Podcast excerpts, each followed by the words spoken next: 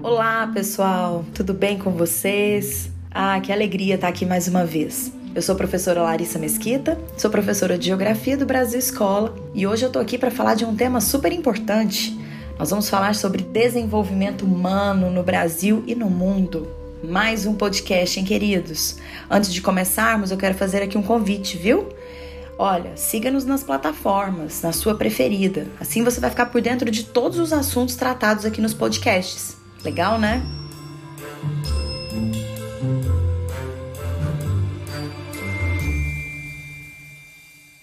Então, queridos, vamos começar o nosso tema? Ah, eu adoro falar sobre desenvolvimento humano. Primeiro, porque é um assunto recorrente em provas diversas de vestibulares, do Enem, e também porque é um tema muito importante, muito interessante para todos nós, né, enquanto cidadãos. Falar sobre desenvolvimento humano é falar sobre a população, é sobre a sociedade, ou pelo, ou pelo menos o objetivo né, que se tem para uma sociedade humana, que ela seja realmente desenvolvida. Bom, então nós vamos começar aqui tratando sobre o conceito. Né? Vamos entender o que é desenvolvimento humano. Bom, aí, gente, nada melhor do que fazer uma pesquisa né, onde na fonte, vamos dizer assim. Nada melhor do que tomar água pura da fonte. O conceito de desenvolvimento humano que eu vou tratar aqui com vocês é o conceito estabelecido pela Organização das Nações Unidas, certo? Inclusive, é um dos mais importantes braços da ONU, né? O chamado PNUD, você já deve ter visto essa sigla em algum lugar. PNUD.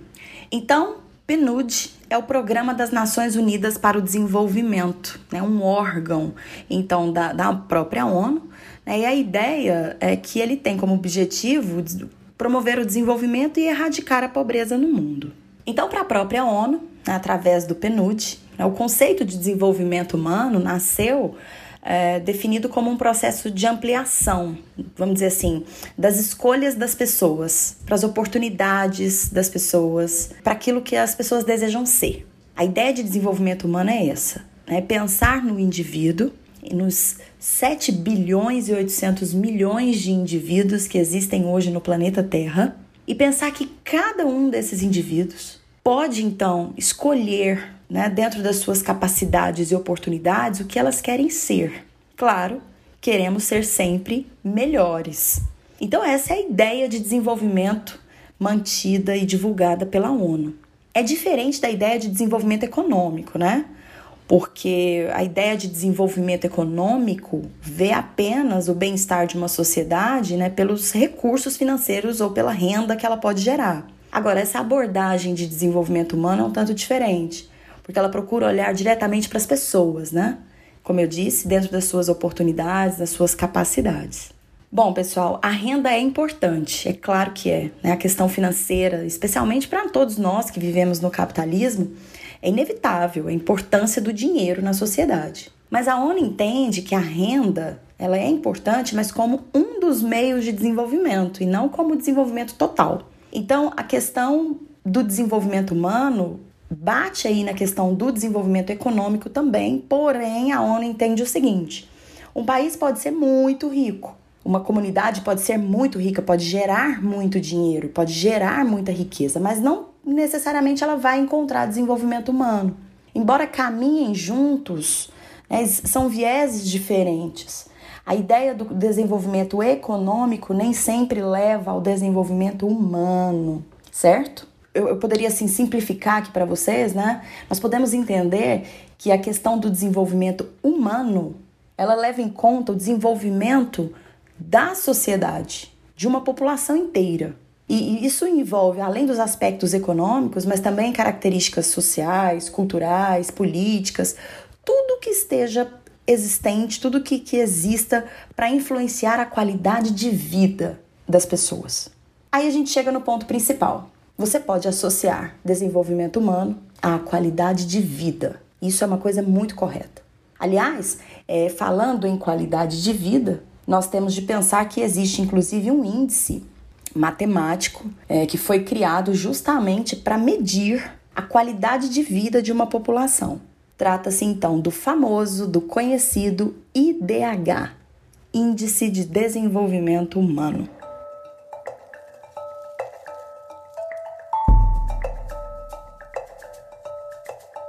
Anualmente, o IDH é divulgado, então, pelo Programa das Nações Unidas para o Desenvolvimento. É feito um ranking onde os países são apontados né, de acordo com o seu nível de desenvolvimento humano. Vamos entender aqui o que, que é esse IDH, portanto, né, pessoal? Bom, gente, o Índice de Desenvolvimento Humano, ou IDH, é uma medida, então, comparativa, né, que é muito utilizada, então, para classificar os países segundo a qualidade de vida das suas populações. Então a gente tem lá os rankings econômicos que classificam os países segundo a produção de riquezas. Nesse caso, o IDH ele cria um ranking uh, baseado na ideia de como é que as pessoas vivem. Esse IDH foi criado na década de 1990 por dois economistas, né? E desde 1993 o PNUD, o Programa das Nações Unidas para o Desenvolvimento, vem utilizando-se desse índice para fazer o seu relatório anual. Bom, eu posso dizer para vocês que os cálculos de, do IDH são bem complexos, sabe? Trata-se aí de uma, eu não vou nem dizer de uma operação, mas de quase que um pesadelo matemático para estabelecer esses valores. O IDH, gente, ele é, ele é baseado no princípio de variação que vai de 0 a 1. Um. Então, o país pode ter um IDH bem baixo quando está próximo do zero, o IDH bem alto quando está próximo a 1. Nenhuma nação tem o IDH 0, nenhuma nação tem o IDH 1, certo? E o que, que se leva em conta né, para se calcular o IDH de algum lugar? Basicamente são três elementos. Anota aí, ó, isso é importante. A expectativa de vida ao nascer, quer dizer, a longevidade do indivíduo. Né? A expectativa de vida de uma pessoa, de uma população, é um indicador que mostra basicamente as condições de saúde dessa comunidade. Então, de um modo bem prático, pessoas que nascem e vivem em locais positivos, no sentido de ter acesso a condições de saúde, aos elementos que promovem a saúde dessa pessoa, acabam vivendo mais tempo. Então, o IDH considera que quanto maior a expectativa de vida de uma população, mais indícios de que essa população vive muito bem. Outro fator uh, outra dimensão né, considerada aqui para calcular o IDH é o índice relacionado à escolaridade. Nesse caso, a educação, né, como um todo, é, basicamente vai ser dividida em dois indicadores. O primeiro é taxa de alfabetização, então considera-se ali quantos são os analfabetos, por exemplo, de um país, indivíduos com mais de 15 anos de idade que estejam nessa condição. E também, uh, além da questão do analfabetismo, considera-se a taxa de escolarização. Então, assim, são, isso poderia ser entendido como somatório das pessoas que, independentemente da idade, né, estejam matriculadas em algum curso. Uh, pode ser no ensino fundamental, no ensino médio, no superior, enfim. E, e essas pessoas têm que ter entre 7 e 22 anos. Então, a ideia é compreender que se em um país, por exemplo, muitos indivíduos na idade de 7 a 22 anos estão matriculados na escola, estão estudando, é sinal de que essas pessoas acabam vivendo bem. Né? É, um, é um elemento que julga uma qualidade de vida boa, porque nós sabemos que muitas vezes a escolaridade de um país é baixa pela necessidade que as pessoas têm de abandonar a escola e se dedicar exclusivamente ao trabalho. Bom, gente, e o terceiro fator, né, a terceira dimensão aqui utilizada para se calcular o IDH, como vivemos num mundo capitalista, não podia deixar de ser a renda, o dinheiro, né? Considera-se então o chamado PIB per capita, ou seja, a famosa renda per capita né, de um país. Então, a combinação desses três fatores, renda, escolaridade, expectativa de vida, cria o IDH. É um índice famoso no mundo todo, considerado no mundo todo, e como eu já disse, ele varia de 0 a 1. Um. Eu vou mostrar aqui para vocês os padrões de IDH, né? Estabelecidos aqui pelo próprio é, Programa das Nações Unidas para o Desenvolvimento de 2020. Olha como os países estão classificados, ó. Adivinha qual é o país que tem o maior IDH? Acredito que você já sabe. É a Noruega. Isso mesmo. A Noruega tem um IDH de 0,957. foi o IDH mais alto medido no ano de 2020. Eu quero chamar a atenção de vocês para o fato de que a Noruega apresenta então as melhores condições de vida para o indivíduo poder se desenvolver, né? O chamado desenvolvimento humano, mas não é o país mais rico do mundo. Tá vendo só como a renda é importante, mas como a própria ONU diz, ela não é o fim. Não quer dizer que um país extremamente rico, extremamente desenvolvido, vá gerar para a sua população, população condições de se desenvolver humanamente. Aí, pegando a ponta oposta desse ranking, nós vamos ter o Níger, que é o país do mundo que apresentou o menor índice de desenvolvimento humano no ano de 2020. O IDH desse país africano foi apenas 0,394. Bom, aí você deve estar curioso, né? E o Brasil? Como é que a gente tá aí nesse ranking do IDH? Bom, a situação brasileira é, digamos, mediana, tá? É, o Brasil se encontra em 84 lugar, num ranking de 189 países. E a gente tem o IDH para 2020 medido em 0,765. E o incrível é que nós perdemos cinco posições de IDH entre 2019 e 2020. Isso não foi legal, porque o Brasil vinha numa crescente de IDHs nos últimos anos, especialmente na última década. E de dois anos para cá a gente está começando a cair nesse ranking. Os reflexos da pandemia ainda não estão nesses dados porque a divulgação é sobre o ano de 2019. Mesmo sem a Covid-19, a gente saiu da posição 79, o Brasil, e caímos para 84 em um ranking que tem 189 países. O resultado consta no relatório de desenvolvimento humano do Programa de Desenvolvimento das Nações Unidas, o PNUD. Gente, os IDHs eles vão ser divididos da seguinte maneira: os países que estão entre 1 e 0,800, né, acima de 0,800, portanto, são países com desenvolvimento humano muito alto. O Brasil se encontra numa condição de desenvolvimento humano alto, que são os países que estão entre 0,799 e 0,700. Os países que estão entre 0,700 e 0,500 têm IDHs médios.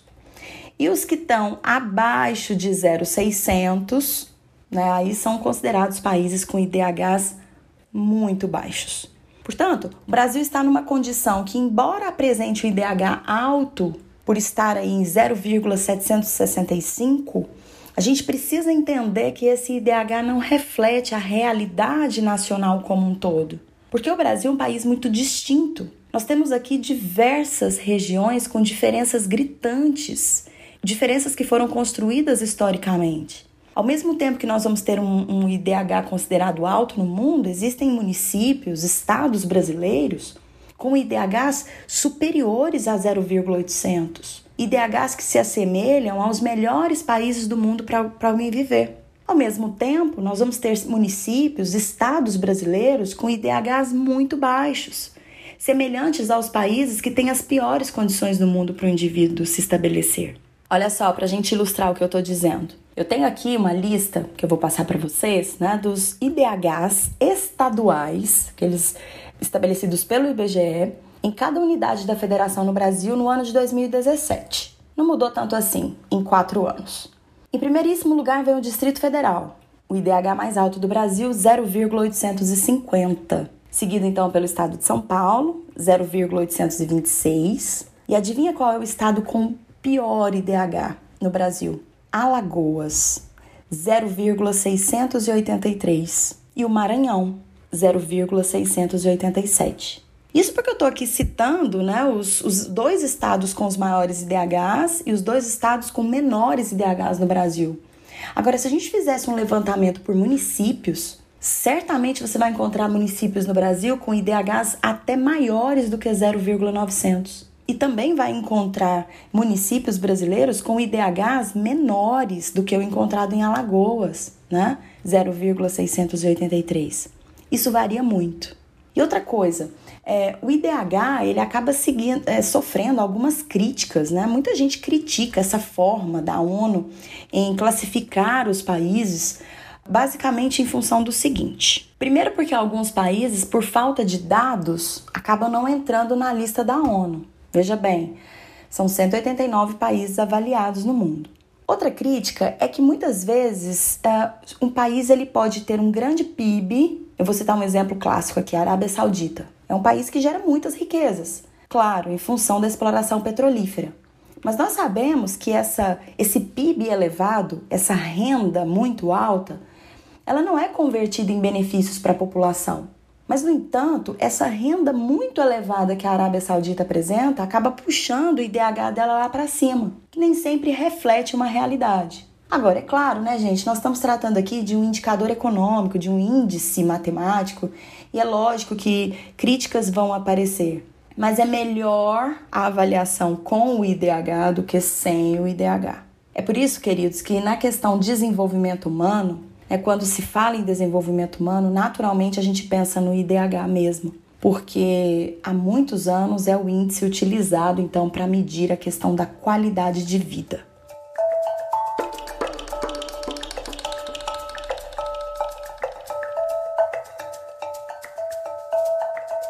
Agora, olha só, para a gente chegar aqui ao final, é preciso entender que hoje a ONU tem objetivos ainda mais ousados no que se refere à questão do desenvolvimento humano. Eu vou explicar. É, não é só o IDH que precisa ser considerado. A agenda está mais ampla. Em 2015, é, durante a cúpula das Nações Unidas para o Desenvolvimento Sustentável, é, a ONU criou chamados Objetivos de Desenvolvimento Sustentável, os famosos ODS. É uma agenda mundial né, que são onde estão previstas ações como a erradicação da pobreza, é, segurança alimentar, questões envolvendo agricultura, saúde, educação, igualdade de gênero, crescimento econômico inclusivo, industrialização, redução das desigualdades, enfim. Imagine assim, é um, um livro né, com, composto por 17 grandes objetivos e 169 metas que deveriam ser atingidas pelos países do mundo até 2030. E nessa agenda, né, básica aí dos Objetivos de Desenvolvimento Sustentável, é claro que a ONU tem aí uma dimensão social, né, que está relacionada às necessidades humanas, especialmente nas áreas de saúde, educação, na melhoria da qualidade de vida e na justiça. Então, uh, os objetivos do desenvolvimento sustentável acabaram gerando também para a ONU e para os países uh, uma ou quase que uma obrigação, né, no sentido de melhorar os quesitos considerados no processo de elevação do desenvolvimento humano. Todos os países que assinaram esse documento, são 202 países, ou seja, a unanimidade, né, reconhecem que a preocupação em relação ao desenvolvimento humano deve ser de todos. E todos os países se comprometem em estabelecer novas políticas públicas a fim de melhorar os elementos que fazem com que as pessoas tenham mais qualidade de vida. Melhorar a questão de saúde, melhorar a educação, melhorar a distribuição de renda. Só assim nós vamos conseguir né, avançar para uma sociedade em que o desenvolvimento humano vai fazer parte da vida de todos.